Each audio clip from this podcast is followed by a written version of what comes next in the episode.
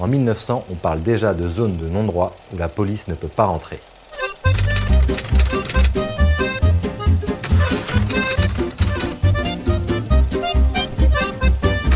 Salut à toi, c'est Jérémy de Gang de Paris. Bienvenue dans ce nouvel épisode. Aujourd'hui, on va parler de la zone et des fortifications. C'est parti La zone est une bande de terrain de 250 mètres de large qui entourait Paris sur 34 km. Elle était séparée de Paris par des fortifications, une grande muraille coupée de portes et ponctuée de 94 bastions militaires qui servaient à lutter contre les invasions. Après la guerre de 1870 contre la Prusse et l'épisode de la Commune, cette zone va être totalement délaissée par l'armée et prise d'assaut par des roulottes, des baraquements de fortune et des taudis. Elle regroupe les travailleurs pauvres, les chiffonniers, les vagabonds, les mendiants et autres représentants des classes populaires. Le plus grand bidonville de France va voir le jour. On va l'appeler le royaume des fortifs, la ceinture noire, mais le nom qui va rester est la zone. Cette muraille grise et interminable séparait Paris et sa banlieue. La plupart des zoniers sont de vrais Parisiens, le plus souvent des ouvriers chassés par les grands travaux d'Haussmann. Plus de 20 000 maisons ont été démolies et 34 000 immeubles construits, mais destinés à une autre clientèle. L'écrémage de la population se fait grâce au prix des loyers qui ne cessent de flamber. Les pauvres ne peuvent plus vivre à Paris. Les chemins sont en terre, il n'y a pas d'eau ni de tout à l'égout. La zone est couverte de bicoques et de cabanes en tout genre. Rien que du provisoire mais qui dure. Derrière la zone se profilent les hautes cheminées d'usines de la banlieue. Pendant plusieurs décennies, la zone s'est imposée dans les imaginaires comme un territoire emblématique de la marginalité ainsi que des résistances opposées à un certain ordre bourgeois. Sur cette bande de terrain vague ont vécu des gitans, des chiffonniers, mêlés aux voyous et aux brigands, dont la réputation s'est propagée à la zone tout entière. Autour des fortifications se tiennent en permanence des fêtes foraines avec baraques, saltimbanques, balançoires et chevaux de bois. Les jours de repos, c'est la cohue générale. Les guinguettes, non soumises aux taxes parisiennes, attirent les fêtards des classes populaires qui peuvent boire sans se ruiner.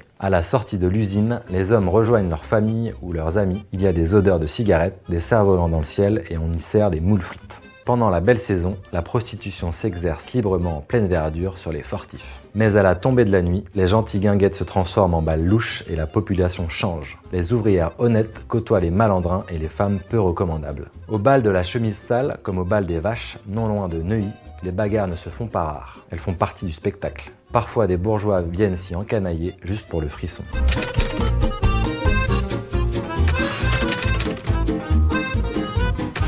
En 1900, on parle déjà de zone de non-droit où la police ne peut pas rentrer. La zone sera un refuge pour les bandes d'Apaches. Dans les fortifications du Mont Valérien se trouvent des cavernes dans lesquelles les Apaches se réunissent, mais où jamais les agents de la police ne se risquent. Les activités marginales et illicites de la ville s'y établissent, mais la solidarité entre les gens rend le travail de la police quasiment impossible. Depuis la mise en place de taxes sur les alcools et bien d'autres produits, la contrebande s'organise pour faire entrer ces produits dans l'enceinte parisienne. Les femmes portent des jupons en caoutchouc pouvant contenir jusqu'à 30 litres d'alcool. Les faux dos, les faux mollets et les faux ventres sont aussi très répandus. La zone est également l'endroit idéal, sans témoin, pour les règlements de comptes entre bandes. Certaines parties de la zone ont servi de repère à des repris de justice, mais les zoniers dans la grande majorité sont des ouvriers parmi les plus défavorisés.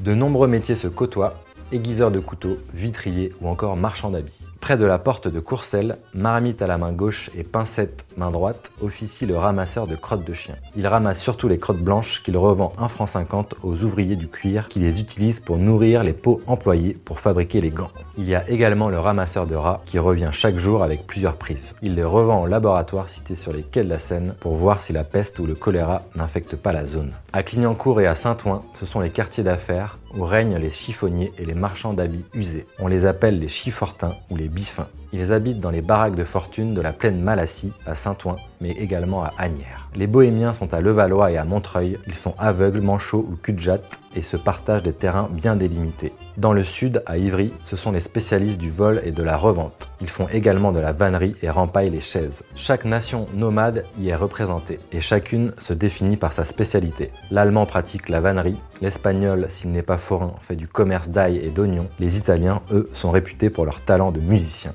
La zone présente des aspects différents selon la porte par laquelle on quitte Paris. Près de Vitry, c'est plutôt simple et calme. Vers la porte de Bagnolet, elle est ordonnée, presque somnolente. À Saint-Ouen, c'est plus sinistre et bordélique, tandis qu'au Pré-Saint-Gervais, elle se mêle à des maisons tout à fait normales. Un peu plus tard, en 1926, on y recense 42 000 personnes, mais selon le syndicat des zoniers, ils sont plus de 112 000. Si l'épisode t'a plu, tu peux noter ce podcast, ça m'encourage à continuer et à faire d'autres sujets. Pour plus d'articles et de contenus sur les Apaches parisiens, rends-toi sur www.gangdeparis.com. À très bientôt